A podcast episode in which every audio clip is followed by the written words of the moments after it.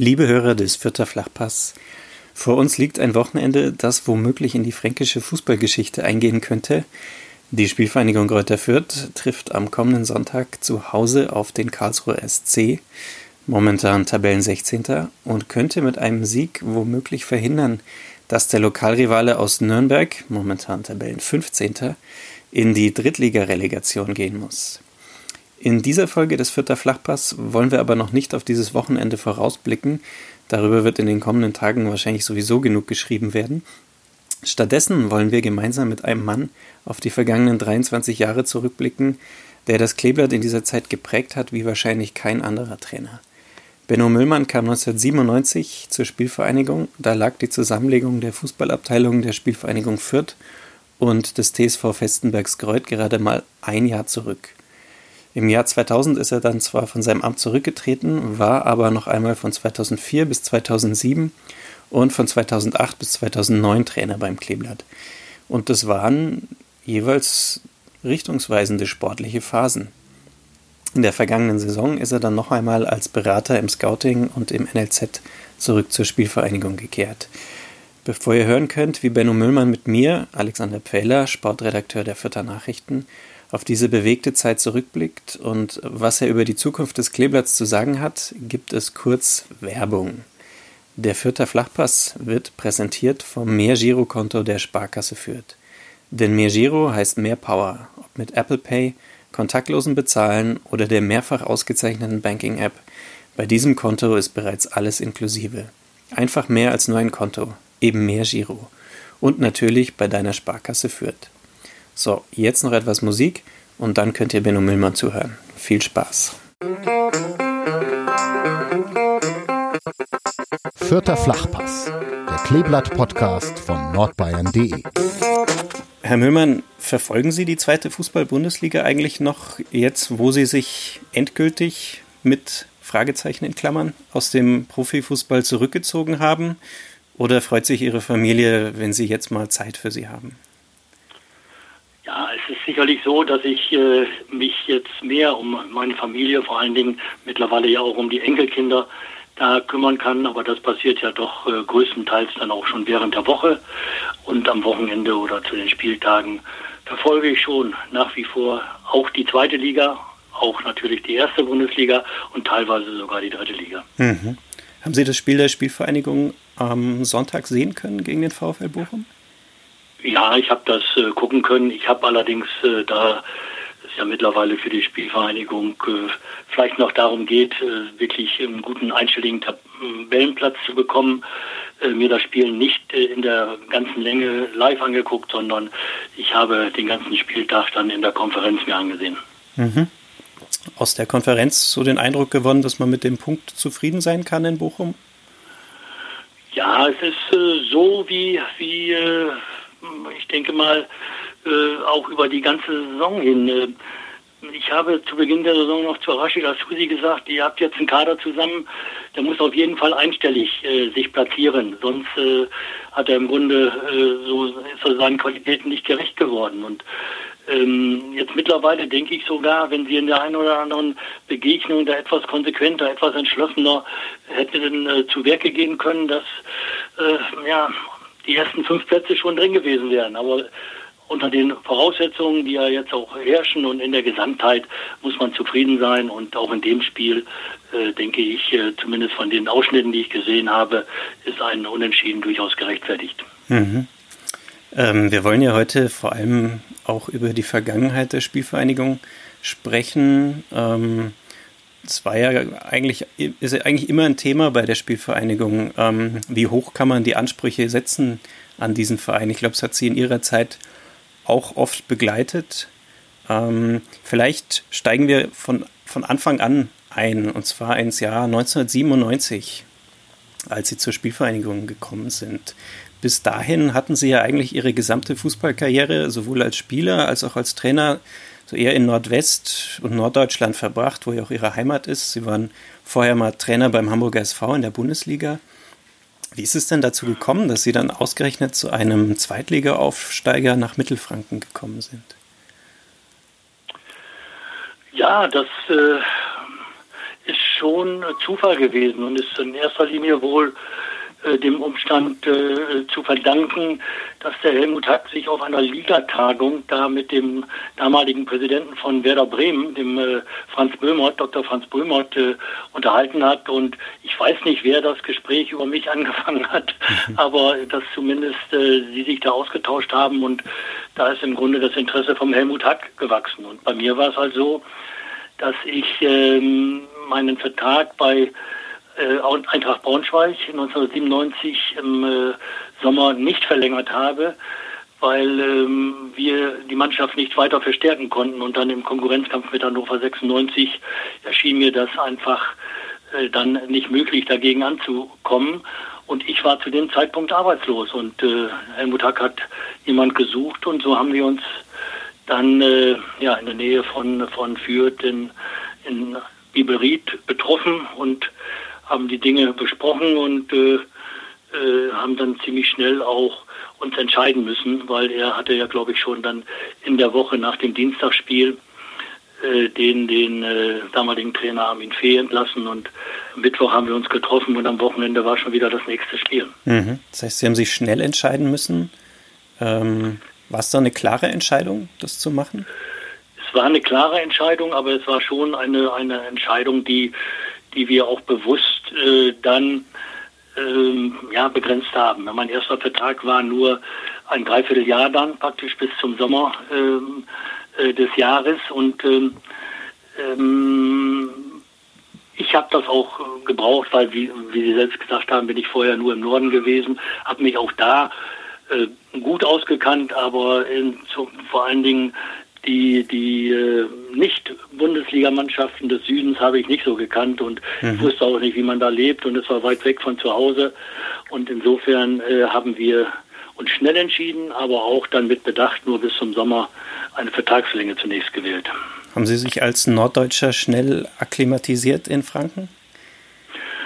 Ja, muss ich sagen. Ich habe mich äh, schnell zurechtgefunden. Ich habe die, die ersten paar Monate ähm, schon im Hotel gewohnt musste dann natürlich noch pendeln. Damals gab es dann auch diese Geschichte, dass äh, äh, nach der ähm, Fusion da mit Fessenbecks-Greuth wir noch in Fessenbecks-Greuth trainiert haben bin also jeden Tag diese Strecke gefahren und mhm. äh, bin am Wochenende dann nach den Spielen auch wieder nach Hause gefahren. Also insofern habe ich mich familiär vielleicht nicht da so einleben können in der äh, in der damaligen Zeit, aber äh, insgesamt habe ich mich sehr schnell sehr wohl gefühlt. Und wir haben ja vor allen Dingen, und das ist ja immer die Hauptaufgabe des Trainers, äh, da auch sportlich äh, doch schnell überzeugen können und äh, uns vom letzten Tabellenplatz, äh, den wir dann im Oktober hatten, als ich die Mannschaft übernommen habe, doch hocharbeiten können. Mhm. Sie haben gerade schon angesprochen, als Sie gekommen sind 1997, da war dieses Zusammengehen der beiden Fußballabteilungen von der Spielvereinigung Fürth und vom TSV Festenbergskreuth ja noch gar nicht lange her. Der Verein war jetzt gerade aufgestiegen, aber dass man zusammengegangen ist, das war ganz frisch.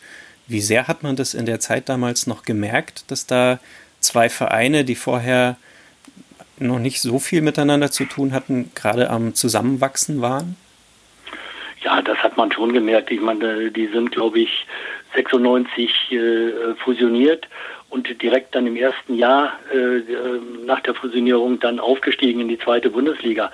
Davor hatten sie es äh, ja so gehalten, dass sie die, den Kader mit äh, sieben aus Festmax-Reuth, sieben von der Spielvereinigung führt und sieben neun bestückt hatten und äh, das hatte auch gut geklappt und jetzt im Zweitligajahr hatten sie doch einige, einige ähm, ehemalige Erstligaspieler oder auch äh, zwei russische äh, Ex-Nationalspieler, äh, erinnere ich mich noch, äh, dazugeholt und so ein bisschen durcheinander gewürfelt, diese, diese Hierarchie, die sich davor entwickelt hatte. Mhm. Und äh, das haben wir dann äh, versucht, damals mit dem äh, Paul Hesselbach, der mich ja in der ersten Zeit da direkt unterstützt hat als Co-Trainer, äh, zu ändern. Und äh, haben wir uns, nachdem ich so ein bisschen aufgeklärt war über die ganzen historischen Dinge, äh, dann auch äh, so gehandhabt. Und das hat zu dem Zeitpunkt der Mannschaft auch gut getan.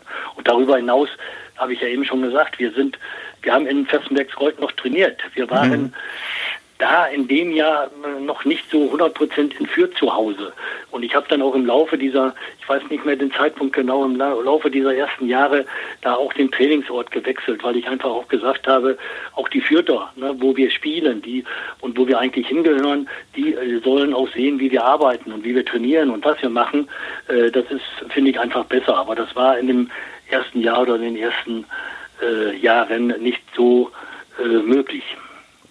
War das in der Mannschaft ähm, spürbar, dass die Spieler aus Festenbergsgreuth und aus Fürth ähm, zusammengewürfelt waren? Es waren ja zwei Vereine, die auch lange Lokalrivalen waren. Ja, aber die, die haben sich, diese, diese Spieler, die aus Fessenwesreuth und aus, aus Fürth kamen oder da schon gespielt hatten, die haben sich, glaube ich, schnell zu, zusammengefunden. Und die waren da schon, als ich sie, äh, die Mannschaft übernommen habe, die waren da schon eigentlich, ja, das, das hat man nicht mehr gemerkt, dass sie vielleicht früher mal gegeneinander gespielt hatten. Ne? Mhm.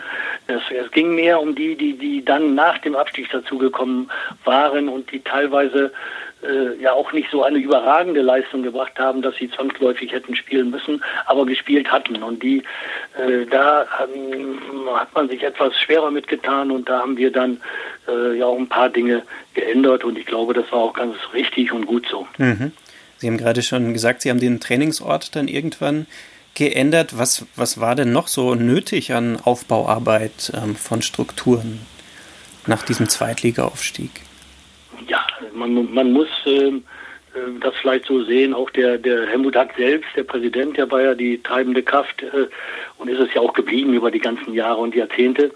Äh, zu dem Zeitpunkt, der kannte sich unheimlich gut aus im bayerischen Raum, im, in, äh, in der äh, Gegend und er kannte sich auch ganz gut aus in den Ligen, bis die also auch im, im süddeutschen Raum waren. Aber in dieser äh, zweiten Bundesliga, da war er auch noch nicht zu Hause zu dem mhm. Zeitpunkt und äh, da mussten wir uns schon ähm, oft unterhalten und haben das auch getan, aber wir haben auch immer zueinander gefunden, äh, dass einfach äh, da auch irgendwo dann eine andere Qualität in, auf gewissen Positionen noch gebraucht wird und das war das eine.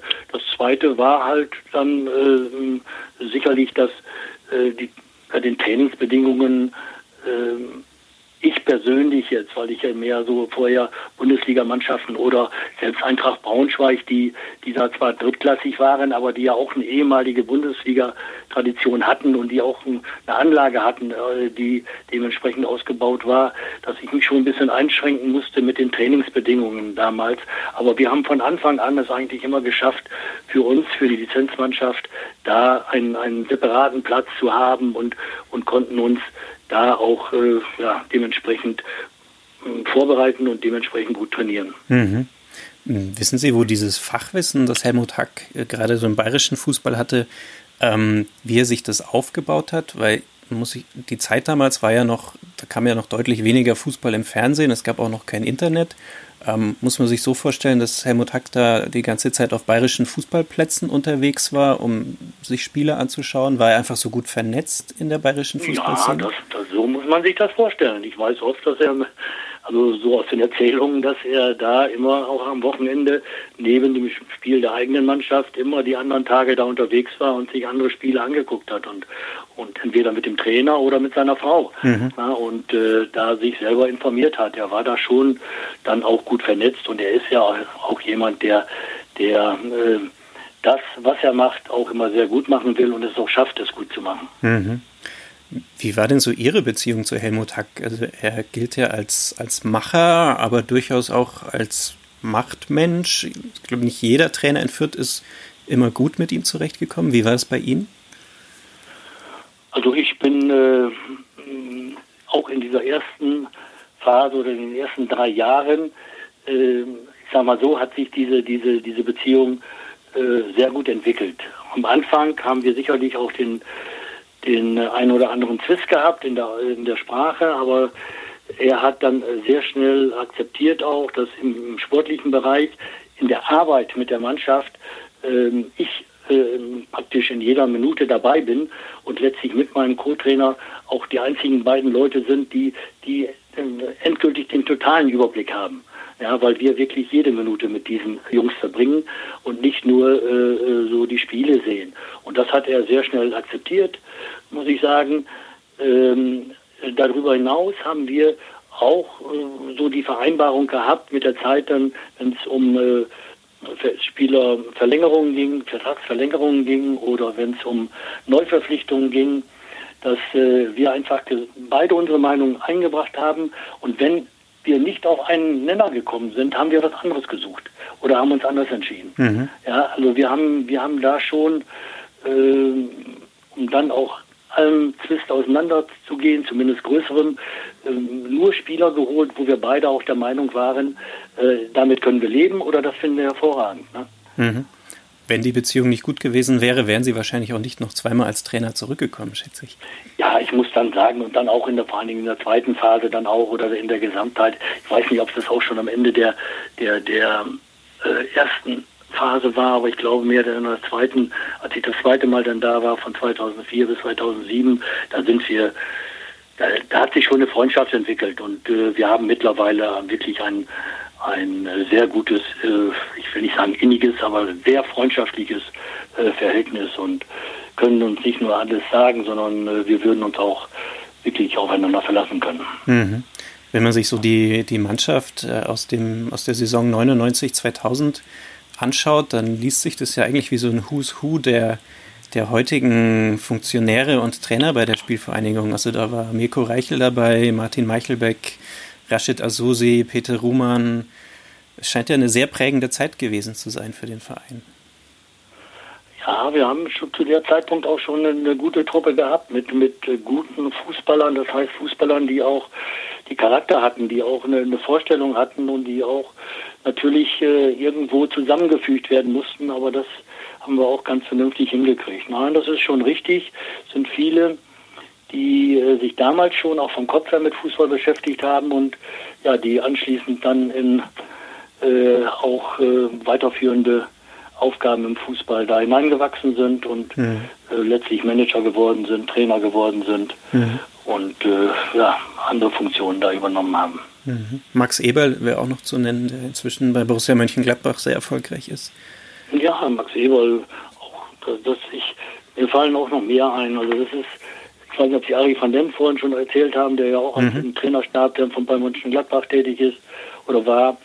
Und ähm, das ist schon, äh, waren schon viele Fußballer dabei, die, die äh, wirklich äh, ja auch ähm, Ahnung hatten mhm. über Fußball. Sie sind dann im. Man, das war damals nicht bei jedem abzusehen. Ich weiß nicht, ich meine, Rashid Asusi oder Max Eberl, äh, die waren ja schon 97 da, die waren noch jung und so jung kann man das nicht absehen. Aber als ich das zweite Mal mit Rashid Asusi da zusammen war, da, da hat sich das einfach schon gezeigt, dass er auch weiterhin in diesem Bereich arbeiten will, genauso wie bei Martin Meichelbeck. Mhm. Das sind einfach Spieler gewesen, die, die auch dafür geeignet waren, in dem Bereich weiterzumachen. Mhm. Haben Sie denen damals schon so einen Schubs auch in die Richtung gegeben als Trainer und mit denen darüber gesprochen? Ja, ich denke, dass äh, wenn Sie beide fragen, werden die schon sagen. Ich, ich habe ja in der in der äh, dritten Phase war es ja dann wohl, als der Rashid Azusi aus äh, China wiederkam, äh, und er schon in der Trainerkabine saß und da irgendwas machen wollte, ihn dann erst noch mal wieder in die Spielerkabine geschickt, dass er mir ein halbes Jahr helfen konnte und äh, wirklich da den Abstieg noch mit, äh, mit äh, vermieden hat. Aber dann äh, ja schon als Teammanager eingebaut ne, mhm. und da praktisch den Grundstein gelegt. Und bei Martin war es ähnlich. Da haben wir auch darüber gesprochen, dass er als äh, Sportpsychologe ähm, dann, als es so zum Ende äh, seiner Karriere kam, da schon äh, mit äh, eingebaut wurde in die, in die, in die psychologische Arbeit da, mit den, in das Einzelgespräch mit den Spielern, in die, in die ähm, anderen Dinge. Und wir da auch ja seinen letzten, das war auch noch zu meiner Zeit, glaube ich, seinen letzten ähm, Spielervertrag ja quasi umgewandelt haben für die nächsten beiden Jahre schon äh, so äh, für seine äh, sportpsychologische Arbeit und, und gleichzeitig vielleicht als Standbeispieler. Mhm. Sie sind dann aber als Trainer im Jahr 2000 zurückgetreten. Ähm, weil sie sportlich das Gefühl hatten, nicht mehr so richtig mit Fürth voranzukommen. Ja, das ist, ist das, das ist zu dem Zeitpunkt äh, nicht der Grund gewesen, muss mhm. man ganz klar sagen. Wie gesagt, wir sind, ich bin da 97 angefangen, hatte einen äh, kurzfristigen Vertrag bis 98 und ähm, den wir dann aber dann schon im, im, März oder was verlängert hatten bis 2000 und ähm, wir hatten ja dann, wir hatten den Abstieg äh, gut vermieden, waren Neunter geworden, sind im nächsten Jahr Achter geworden, dann Siebter und wir hatten dann äh, im, äh, war ich gut drei Jahre da und Helmut Hack wollte gerne im März damals äh, den Vertrag schon verlängern und äh, ich hatte einfach äh, ja, ich hatte einfach den Gedanken, dass ich ein bisschen näher wieder zur Familie muss. Ich war jetzt doch drei Jahre, gut drei Jahre auch zum ersten Mal dann so weit weg. Sicherlich äh, am Wochenende immer eineinhalb Tage zu Hause gewesen, aber insgesamt ist das schon, ähm, ja, ist das schon eine Geschichte, die mir damals äh, noch nicht so äh, als endgültiges äh, Möglichkeit da äh, erschien. Und ich äh, habe zu, zum Helmut Hack damals gesagt, ich möchte gerne den Vertrag auslaufen lassen und dann den Verein wechseln. Mhm. Und da sagte er, das können wir nicht machen, dann gibt es zu viel Ärger, zu viel Nachfragen, zu viel äh, Ungewissheit und so. Äh, wir lass uns den Vertrag verlängern und wenn irgendwo die Möglichkeit kommt, in, in deiner Nähe da ähm, einen Arbeitsplatz zu bekommen, äh, dann können wir jederzeit darüber sprechen und dann lasse ich dich gehen. Und das war so die Abmachung, die wir hatten. Ne? Und dann ist es halt so gewesen, dass relativ schnell schon im äh, Oktober 2000 dann äh, Amina Bielefeld ja, Bedarf hatte, den Heribert Bruchhagen, den damaligen Manager, kannte ich, der rief mich an und dann ging das relativ schnell über die Bühne. Helmut Hack hat zu seinem Wort gestanden und äh, wir haben uns gewechselt. Das hatte mit der sportlichen Situation zu dem Zeitpunkt noch nichts zu tun. Mhm, okay.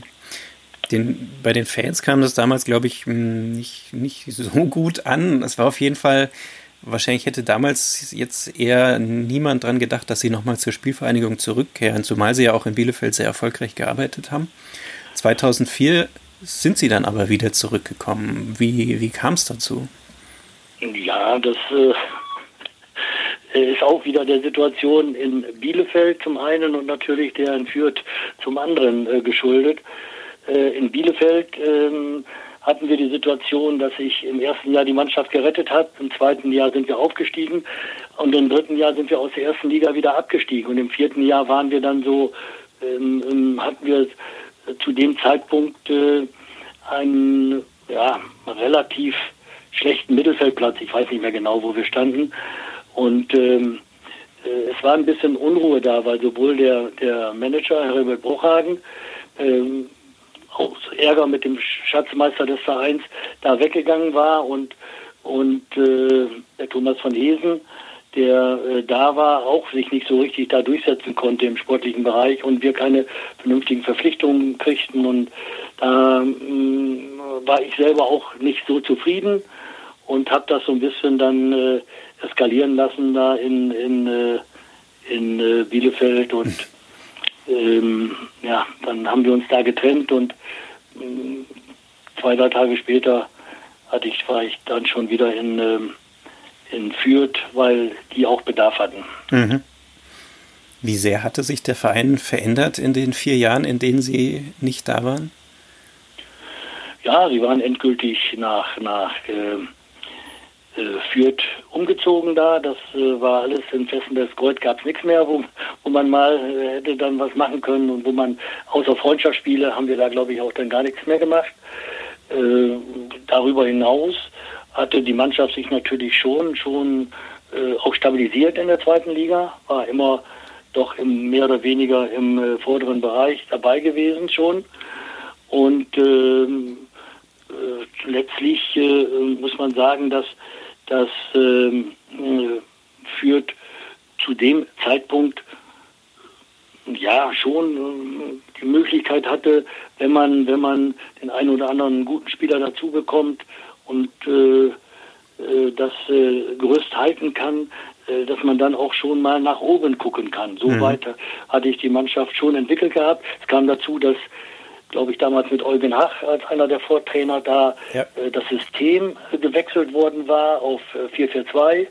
Ne, und äh, dass ich dann auch übernommen habe, weil äh, das ganz gut passte zu der Mannschaft auch, die war vernünftig zusammengestellt und äh, so hatten, hatten wir schon äh, dann äh, ein bisschen andere Arbeitsweise, aber äh, wir äh, hatten äh, schon immer noch mal äh, äh, wieder Möglichkeiten, Dinge auch zu verbessern. Das war dann ja auch die Zeit, also 2004 bis 2007 waren Sie dann nochmal da. Das war die Zeit, ähm, wo ähm, auch die Phase begann, in der die Spielvereinigung mehrmals recht knapp am möglichen Aufstieg gescheitert ist. Was hat damals noch gefehlt für diesen Schritt in die Bundesliga? Ja, es ist richtig, dass wir, wir sind, glaube ich, auch da immer wieder Fünfter geworden. Mhm. Und äh, äh, hatten vor allen Dingen in einem Jahr, wo wir, wo wir wirklich zur Winterpause schon oben waren und dann auch offensiv angegangen sind, weil uns immer vorgeworfen wurde, wir sind zu zurückhaltend. Aber da sind wir ganz offen äh, und, und, und, und äh, offensiv äh, auf Meisterschaft äh, ausgegangen, zumindest mit den Worten, aber wir haben es nicht ganz umsetzen können. Ne? Im Nachhinein muss ich sagen, ähm, dass vielleicht wir zu dem Zeitpunkt ja immer noch wieder unsere guten Spieler verkauft haben. Mhm. Ähm, verkaufen mussten auch teilweise, um das, äh, um zumindest das Gerüst zusammenhalten zu können. Und ähm, dass das in der einen oder anderen Saison vielleicht dann auch nochmal ja, der Knackpunkt war, dass man nicht über die ganze Saison sehr gute Leistungen gebracht hat, sondern immer mal wieder etwas Schwankungen hatte. Ich weiß, als nachher die Fürther wirklich aufgestiegen sind, da haben sie zum ersten Mal auch äh, zwei, drei Spieler gehalten, die nicht verlängern wollten und nur noch ein Jahr äh, Vertrag hatten. Ich weiß noch, dass, dass damals, ich weiß gar nicht mehr, wer es war, ein Spieler dann auch sogar mit dem Abstieg weggegangen ist. Stefan Schwatt, glaube ich, ne, ist, glaube ich, mit dem Abstieg weggegangen und hat dann in Hoffenheim gespielt. Nach Hoffenheim, ja. Ja. das wäre wär zu meiner Zeit oder auch vorher nicht so äh, möglich gewesen, weil der Helmut Hack ganz zu Recht immer darauf aus war, also gerade die guten Spieler, äh, entweder verlängern sie oder äh, sie werden schon ein Jahr vorher äh, spätestens dann verkauft auch für einen ordentlichen Betrag. Mhm. Also im Prinzip hat die Spielvereinigung damals schon dieses Thema verfolgt, dass sie bis heute verfolgt, dass die Bedingungen ist einfach vorgeben, dass man immer gute Spieler verkaufen muss, um, um ja, den Verein finanzieren zu können? Es ist halt äh, nach wie vor so, das ist schon richtig, äh, dass die Spielvereinigung jetzt nicht äh, der Topverein der zweiten Liga ist. Es sind immer andere da, die ein bisschen mehr Strahlkraft haben und auch ein bisschen äh, mehr äh, Zuschauer, ein bisschen mehr äh, Sponsoreinnahmen erzielen können und letztlich dann einfach auch unterm Strich, wenn sie nicht zu dumm sich anstellen, da immer auch eine bessere Mannschaft zusammenkriegen. Ne? Das ist, ist so äh, ganz ohne Geld und äh, geht es im bezahlten Fußball nicht und kann man einfach auch äh, den Konkurrenzkampf dann in der Spitze nicht aufnehmen. Mhm. Diese Phase von, von 2004 bis 2007, warum ist die dann zu Ende gegangen? Ja, ich muss sagen, im Nachhinein vielleicht etwas dumm von mir. Ich hatte da mh, mm, zunächst einen anderthalb oder ein Dreiviertel Jahresvertrag, habe den dann um zwei Jahre verlängert bis 2007 und habe im Laufe des Vertrages, ich glaube schon nach einem halben Jahr gesagt, weil immer wieder diese Platz 5 kam und warum wir nicht aufsteigen und hin und her, äh, habe dann gesagt, also ich werde hier in Fürth äh, in der zweiten Liga keinen Vertrag mehr unterschreiben. Mhm. Und da, dann daran habe ich mich dann im äh, Nachhinein so ein bisschen gebunden gefühlt und habe dann auch Anfang äh, 2007 ja schon gesagt, dass ich den Vertrag nicht verlängere und dass wir den da auslaufen lassen. Damit alle Bescheid wussten, schon rechtzeitig. Ne? Mhm. Lang hat es aber nicht gedauert, bis Sie wieder da waren. Sie sind dann nochmal gekommen und äh, Nachfolger von Bruno Labbadia geworden.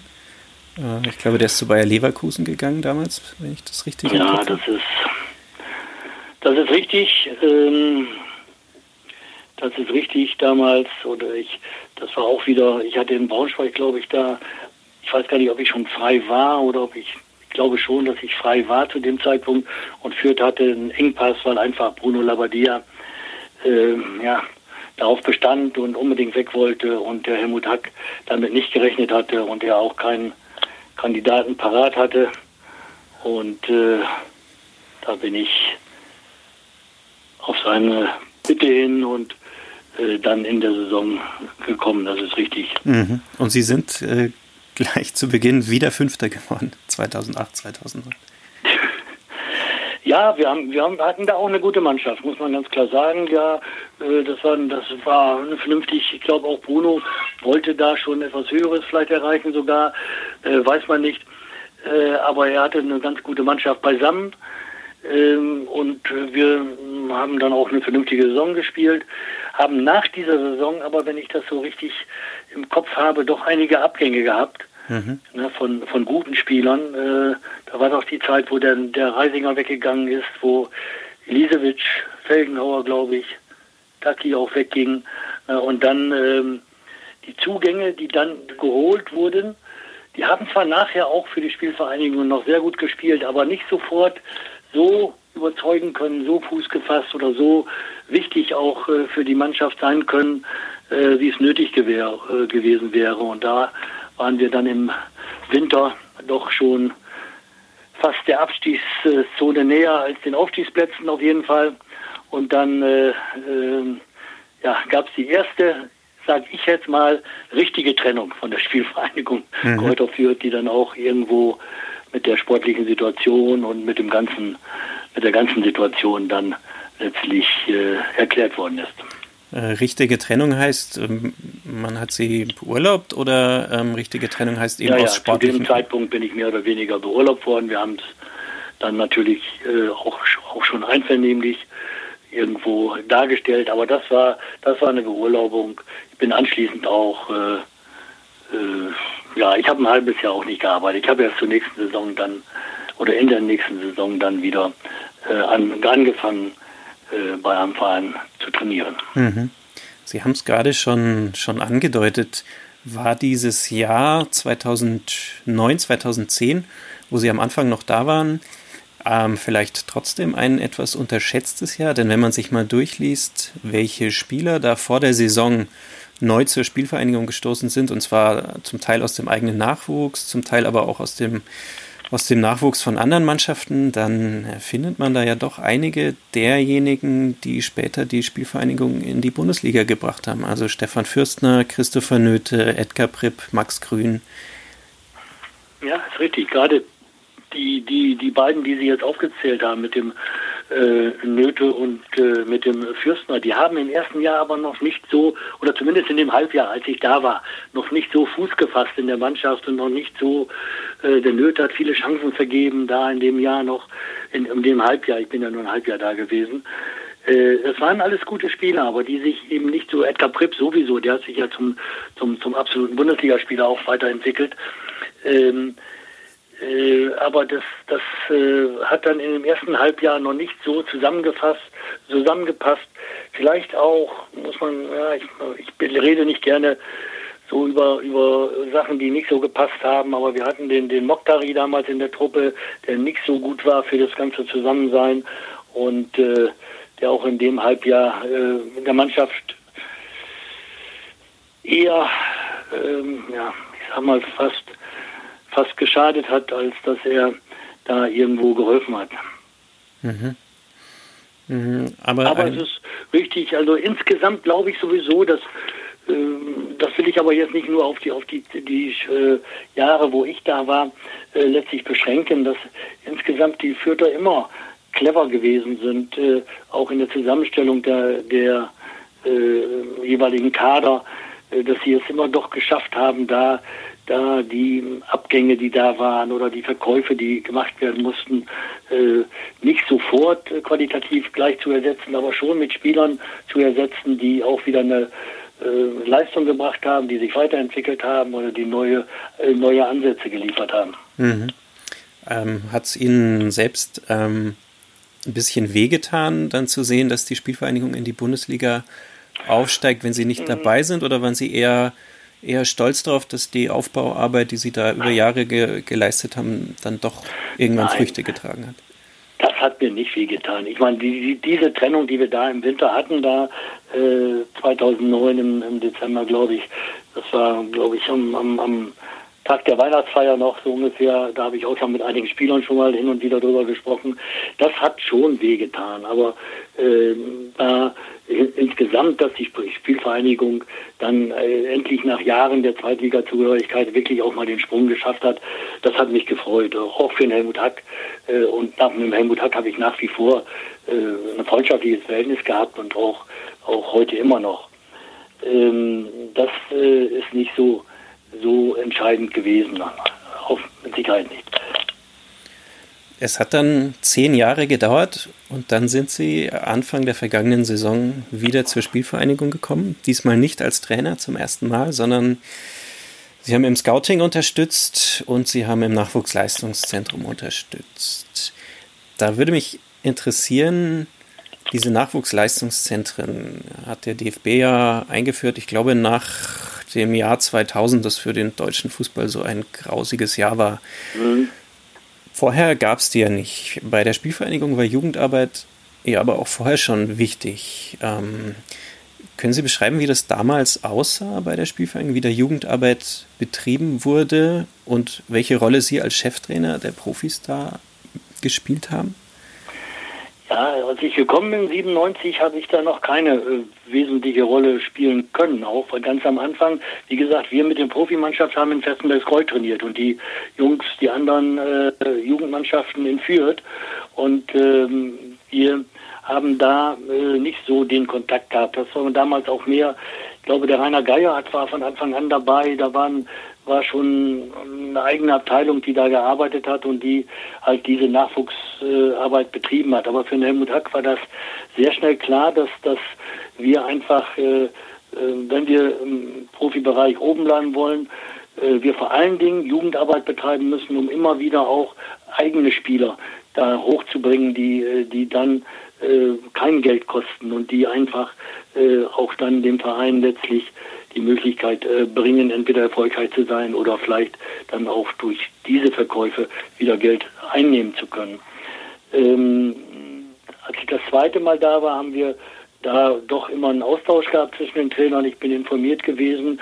Ich habe mich selber auch interessiert, aber an der aktiven Arbeit habe ich wenig zu dem Zeitpunkt äh, eingreifen können. Es war auch noch nicht so, dass wir im unteren Bereich damals genauso gespielt haben äh, von der von der Taktik, äh, wie es die Profimannschaft macht.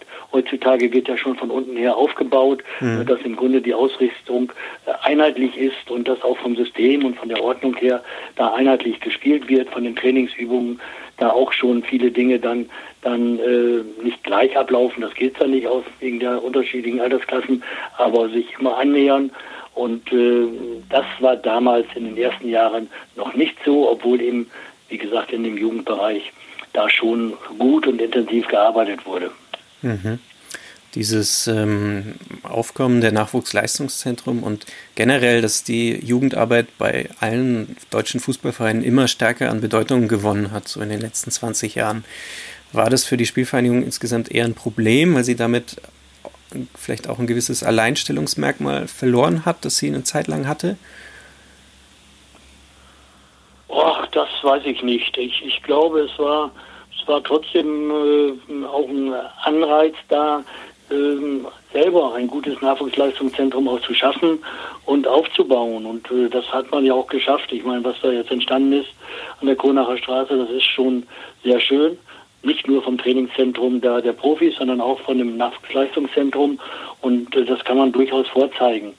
Und ich glaube, dass das ähm, natürlich äh, hat man immer wieder Jahre gehabt, wo auch im, im Frankenland da äh, gerade durch die Ausbildung bei der Spielvereinigung und durch das äh, durch den guten Ablauf da vielleicht einige Spieler aus der Umgebung dann auch eher nach Fürth gegangen sind als vielleicht zum Club, die als direkte Rivalen ja da sind.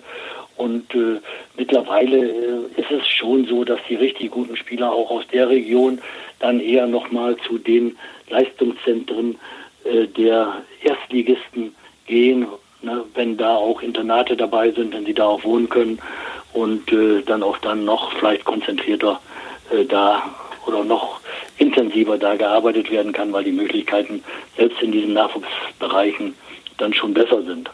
Sie haben ja bei der Spielvereinigung im, im vergangenen Jahr dann ähm, im, im, Nachwuchsbereich ähm, speziell die Trainer beraten ab der U16.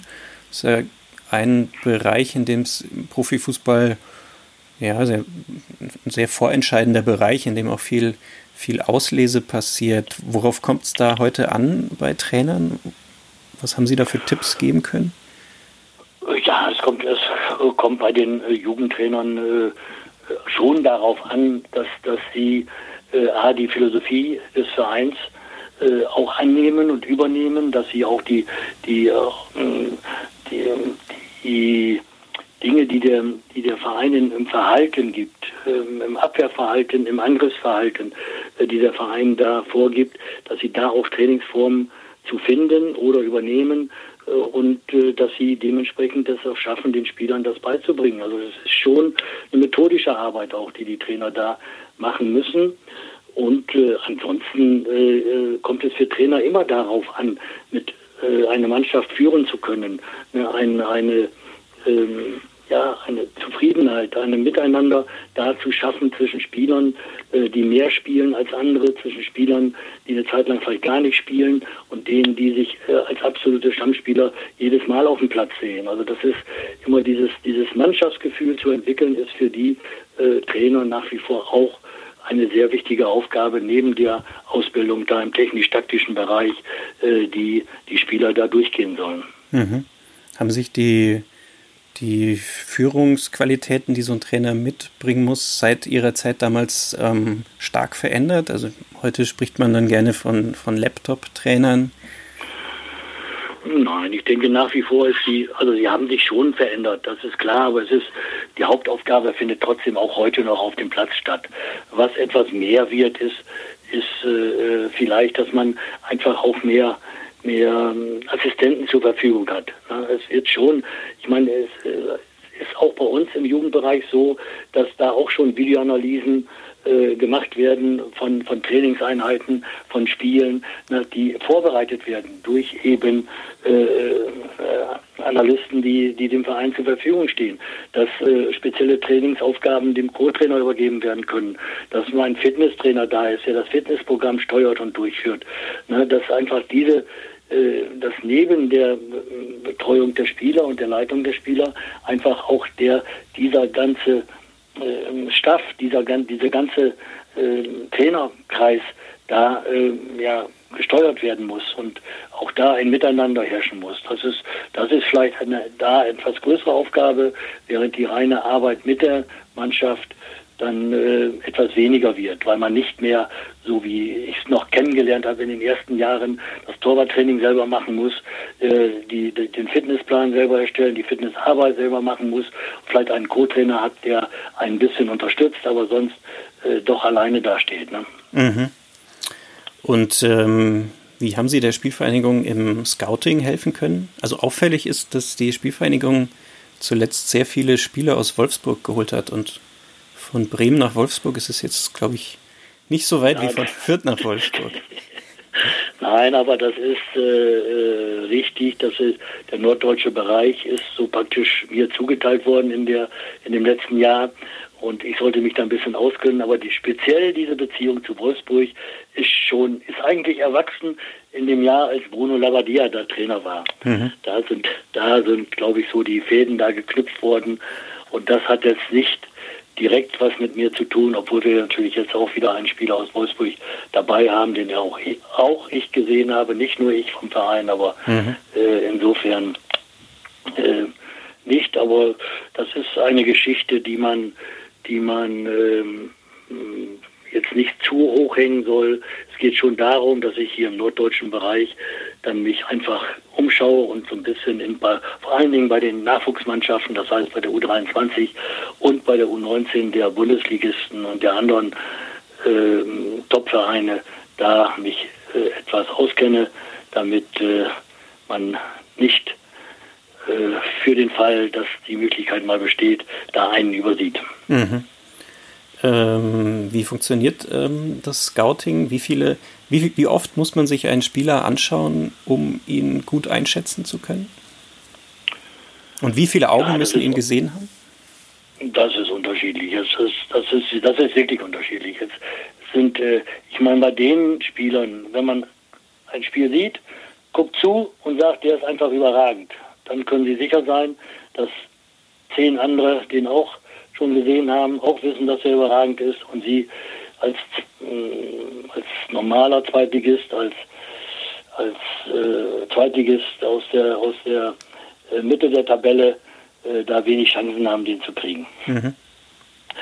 Ne, und äh, es geht meist um Spieler, die nicht direkt für die erste Bundesliga in Frage kommen.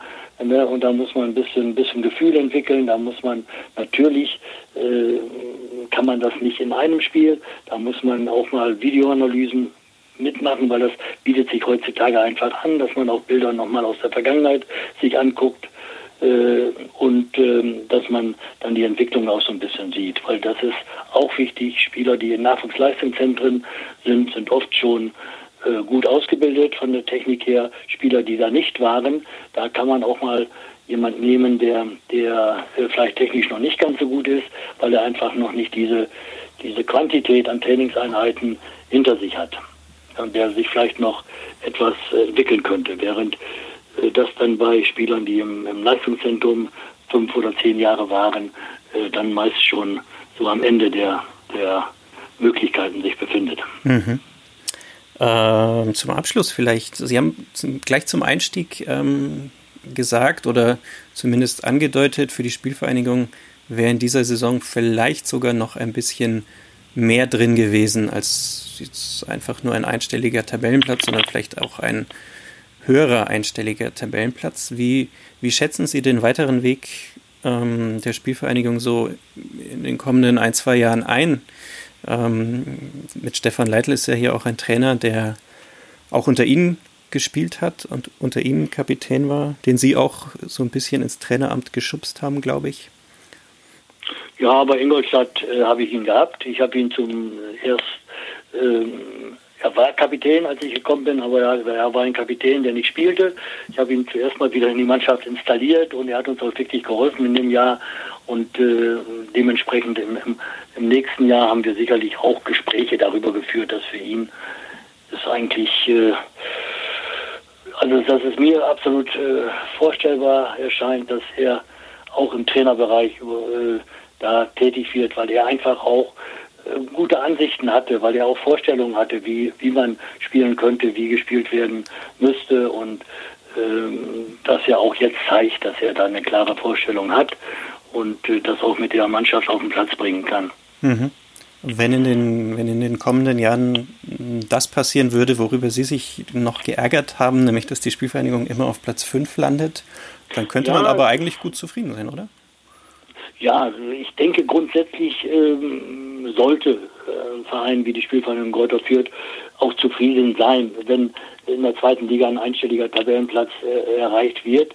Und äh, trotzdem darf man nicht so die Richtung verlieren, äh, nochmal besser zu werden, noch nach oben äh, auch zu schauen und vielleicht auch mal wieder irgendwann in den nächsten Jahren die Möglichkeit dann äh, zu nutzen, da äh, äh ja, aufzusteigen in die erste Liga. Ich denke, man, man, man äh, kann das schaffen. Man A, wie jetzt mit dem Stefan, einen, einen Trainer auch mal ein Stück behält, der, der die Mannschaft weiterentwickelt.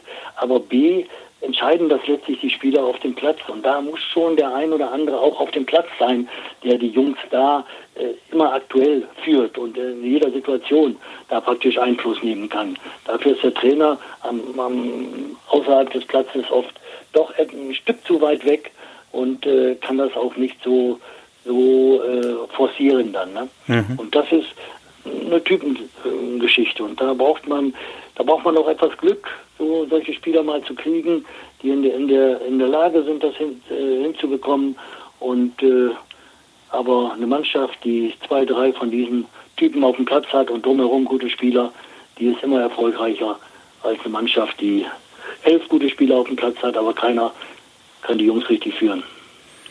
Wie geht es jetzt für Sie persönlich weiter? Also Ihre Zusammenarbeit mit der Spielvereinigung hatte, glaube ich, auch ein bisschen die Corona-Krise beendet.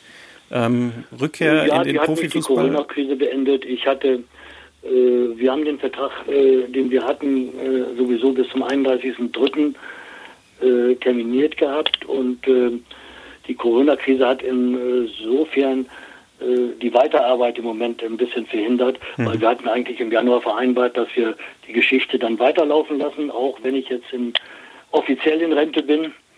Ähm, aber auch auf meinen Wunsch hin, also speziell auf meinen Wunsch hin, haben wir äh, dann erstmal in dieser Zeit, weil ich auch nichts machen kann, weil ich nicht gut, gut mich einbringen konnte in dieser Zeit, ich kann keine Spiele beobachten und ich kann auch nicht, konnte auch nicht nach, nach Fürth kommen, um mit den Trainern da zu arbeiten, dass wir das einfach mal ruhen lassen und wenn die Zeit vorbei ist, nochmal wieder reden. Wir haben schon vor, äh, dass ich äh, diese Trainerbetreuung auf jeden Fall weitermache mhm. und im Scouting-Bereich auch spezielle Aufgaben übernehme.